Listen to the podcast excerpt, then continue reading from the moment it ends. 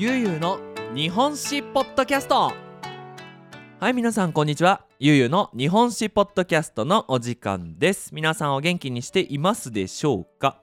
はい、えー、前回の日本史ポッドキャストでは、えー、奈良時代と平安時代、えー、どうしてね奈良にはお寺が多いのか。そして京都は長い間日本の都だったのかっていうお話をしましたね。でその時にね奈良時代に、えー、日本ではね「古事記」という本が作られましたよっていうお話をちょっとだけねしました、えー、これ何の本かっていうと日本の神話について書かれている本です。神話っていうとねなんだかギリシャ神話とかさいろんな世界には神話がありますけどまあ日本バージョンですね。これなんで作られたかっていうとえー、つまり天皇は神様の子供ですよっていうのをね、えー、と紹介したかったので、えーまあ、この神話が作られました。まあね、まあ、もちろん今天皇は神様の子供ではないですけど、まあ、昔の人はねそう信じていたんですね。はい。で、まあ、この神話っていうのが面白くて日本はね、えーと仏教と神道ね、2つの大きい宗教があると思うんですが、まあ、その神道っていうのはいろんな神様がいるんですよ。でその神道のいろいろな神様がこの「古事記」の中には出てくるのでなんだろうなこうすごくねこう物語としても面白いし結構ね何て言うのかなあそのこう生きていく中で気をつけなきゃいけないことも、まあ、少し書かれているんですよね。あのー皆さんドクターストーン見たことありますかね？ドクターストーンの中でねそのまあこれあんまり言うとネタバレになっちゃうとあれなんですけどまあそのお話っていうスタイルでそのね、動物から身を守るテクニックとか病気にならないテクニックっていうのを、まあ、ある人がね教えたんですけど、まあ、そんなねその人生生きていく中でも大切なこと、ね、身の安全とか子供の作り方とかそういうのも書かれてあるっていうね。なんかすごく不思議な本だと思いますので今日はこちらの「古事記」についてのざっくりとした大体のあらすじを皆さんにお話ししていきたいなと思います。それではよろしくお願いします。ゆうゆうの日本史ポッドキャスト。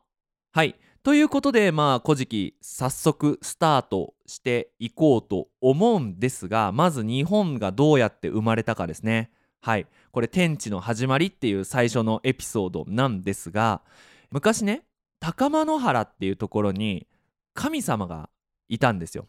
でこの神様はもう見られないもうほんとなんかイメージだけみたいな。イメージもないな。何だろうアイディアだけみたいな。でその神様の数え方は柱なんですけどこれもあの「鬼滅の刃」を知っている人はね柱ってねあのー、なんだっけあの偉い人たちだよね。あのすごい人たちのこと柱って言いますけど日本では神様の数え方は一柱二柱三柱だから三柱になるのかな。はい。っていう形で数えるんですが七柱神様がいたそうです。でそれからふってその神様が出てきたと思ったらまた見えなくなってもうそこら辺よく分かんないけどね。でその神様はそのその次にね男女のペアで生まれてくるんですよ。でいろんなペアが生まれてくるんですね。セットで。で最後に生まれたペアの神様がイザナギの神様とその妹のイザナミの神様兄弟の神様が生まれるんですね。でこのイザナギさんと分かりやすいようにイザナギくんとイザナミちゃんがその偉い神様から「イザナギイザナミこれからあなたたちは日本を作らなきゃいけないのでこれから日本を作ってください」って言われてはい。天の沼鉾っていう何ていうのかな槍みたいなものをねもらうんですよ。ありがとうございますっつって長い槍をね。でその槍をこう天からね空からブスッと海に刺してぐるぐるぐるぐるぐるぐる回すんですよ海を。かき回すんですね。でそっからそのその槍をヒュッて抜くんですね海から。でその槍の先から落ちた水の雫がこう重なって島ができたんですよ。でこれが日本で初めての島ですね。これ小野頃島っていう島なんだけど今の淡路島だと言われています。まあ、淡路島ではないんだけどね淡路島の近くにあるちっちゃい島が小野頃島だったと言われているんですけどすごくないですか？皆さんこう思うと面白いですよね。え日本ってどうやって生まれたのって神話の中では淡路島がスタートなんですよだから大阪に住んでいる人はあそこかあそこが日本で初めての島なのかって思うとやっぱ面白いですよね。はい、でイザナギさんとイザナギくんとイザナミちゃんは、えー、小野頃島にね降りるんですよ。でこれから子供を産まなきゃいけないと。ただ子供って本当の子供じゃなくて島を産まなきゃいけない。で初めはねその2人子供の作り方が分かんなかったんですよ。で確か神様にアドバイスをもらったのかあのー自分たちで気づいたのかあれなんですけど2人はねイザナギくんが「あれ？俺体の中に余ってる部分があるぞ」と。でイザナミちゃんは「あれ？私体の中に足りない部分があるぞ」と。この余っている部分を足りない部分に入れると子供ができるかもしれないっていう風にね っていう風に子供の作り方に気づいて子供を作り始めるんですよ。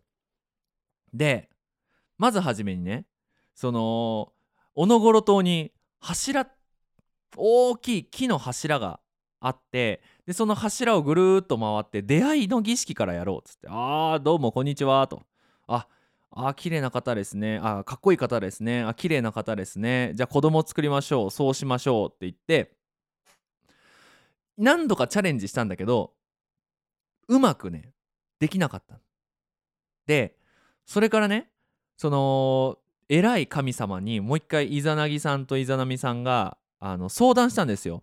何度かやってるんですけどなんかうまく子供生まれないんですよね。って島が生まれないって言ったらあのその神様がねイザナミさんから声かけてないってイザナミさんから子供作りましょうって言ってない？って神様に言われてあ確かにと。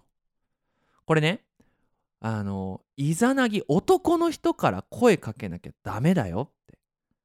女の人から声かけられちゃダメだよってダメだよって言われてあそうなんだとまあここさすがね昔の考え方なのでやっぱ男の人がリードするっていうのが大事だっていう風なねその教訓がねここの中にこう込められているんでしょうけどでそれでまあうまく結婚してで子供がねつまり島が生まれ始めるんですよ。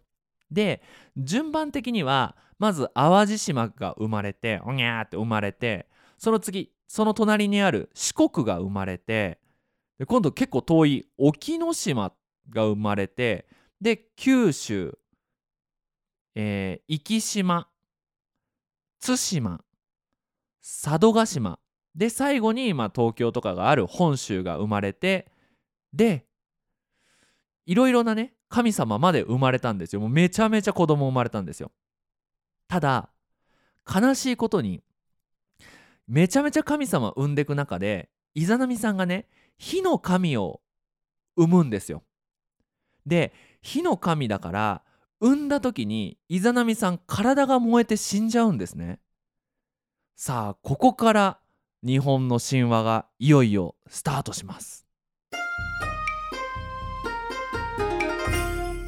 ゆうゆうの日本史ポッドキャスト。はい。ということで火の神様を生んだイザナミちゃんイザナミさんが死んでしまいます。でイザナミさんは、えー、黄泉の国っていうね、えー、死んだ人が行く国に行ってしまいます。これワンピース知っている人はねブルックさんは読み読みのみってねあれは黄泉の国から来てるんでしょうね。はい。まあ死んだ人が行く国に行きますと。でイザナギさんは悲しいですよね、まあ、自分のね妹であり奥さんが死んでしまうわけですから。で、まあ、ここら辺ここら辺はね神話だからイザナギさんはよしと。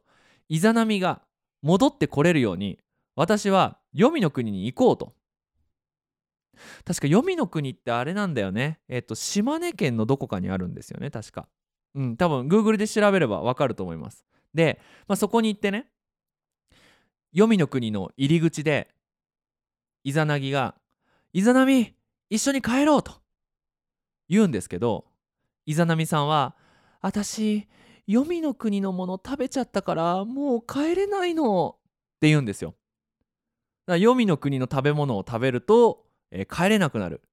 まあ、ここら辺はねあのー、まあ、全然いろん別の話になっちゃうんだけどジブリの「えー、千と千尋の神隠し」でね、えーと、千尋がおにぎりを食べて、まあ、その国にねいられるようになる。そんなイメージでイザナミさんは黄泉の国から出られなくなるんですね。で分かった。でもせっかくねイザナギお兄ちゃん来てくれたから私黄泉の国の一番偉い神様に相談してくる。帰っていいか。だからその入り口で待ってて。で絶対に黄泉の国の中見ちゃダメだよ。って言うんですね。絶対見ちゃダメだよ。って言って絶対見なかったお話は一個もありません。そうイザナギさんも中を見ちゃうんですね。もう我慢できない。なかなか戻ってこないからもういつ来るんだろうっつって見ちゃえって見たんですね。でそうするともうイザナミさんは体に虫がいっぱいくっついててで体の8箇所から雷神雷の神様がこうなんか出てて どんなどんな姿だよって思うけどね。もう本当にもう昔のイザナミさんとは違うんですね。でイザナミさんも怒るんですよ。お兄ちゃん見ないでって言ったよね。見ちゃったよね。殺すって言うんですね。いきなり殺すんですね。いや殺そうとするんですよ。なのでイザナギさんが「ええイザナミどうしたんだ？怖い逃げろ」っつって逃げるんですね。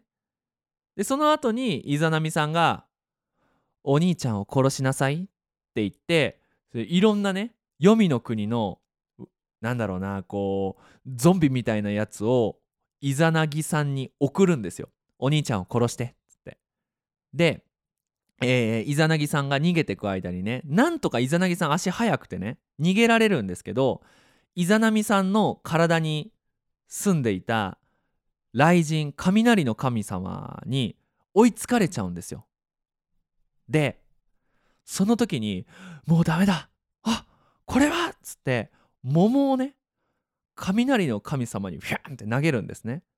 でそうすると雷の神様が「えー、なんだ桃すげえ!」っつって桃食べてそのイザナギさんが逃げられるチャンスが生まれるんですよ。でえっ、ー、とこれ面白いのがねその当時これが作られた時に中国にどうも桃っていうすごいフルーツがあるらしいぜっていう話がね有名だったらしいんですよ。人気だった桃ってどんな果物なのかなっていう日本の日本人の憧れがこの「古事記」にね反映されてるんですね。はい。で今度ねそのイザナミがイザナギに追いつくんですよ。要はイザナミが最初に送ったゾンビみたいなやつはダメだった。自分の体に住んでいる雷の神様もダメだった。で最後自分が追いつくんですね。で最後にね追いつくんですけど話し合いをするんですよ。でお兄ちゃん私はあなたを絶対に許さない。だから私は黄泉の国のものとして一日に1,000人殺す。めちゃめちゃ怖い。めちゃめちゃ怖いんですよイザナミさん。めちゃめちゃ怒ってるんですよ。でその後にねイザナギさんが そっか1000人殺すんだ。OK じゃあ俺は1日に1500人産む。っつってね。だからあのー 言うんですよ。これなんでかっていうととにかく昔の人っていうのは今よりも人口少ないですよね昔の日本は、まどこの世界もそうだけど。だから人にとって一番大事なのはお金を稼ぐことじゃなくてたくさん子供を産むことなんですよ。昔の人はたくさん子供を産めば産むほどその人たちはお米を作るために働けますよね。なのでまあとにかくたくさん死んじゃうけどでもいっぱい産めば大丈夫だからっていうその教訓がこの中には込められているんですね。なのでまあ多分この古事記を作った人はみんなたくさん子供を作ってこうっていうのをこの話でね、えー表現したかったんじゃないかなと思います。はい。ゆうゆうの日本史ポッドキャスト。ということで、まあ、今回はこのイザナギとイザナミのお話を話してみました。これねまだまだ続きがあるんですよ。次の古事記のお話はスサノオとかさアマテラスなんてねあのナルト知ってる人は絶対聞いたことあるような神様が出てきます。ねこちらの話もすごく面白いので楽しみに待っていてください。ということで今回のゆうゆうの日本史ポッドキャストはここまでです。次の日本史ポッドキャストえー、古事記編バージョン2楽しみに待っていてください。ということで引き続き日本語の勉強頑張ってくださいね。それじゃあまたね。バイバイ。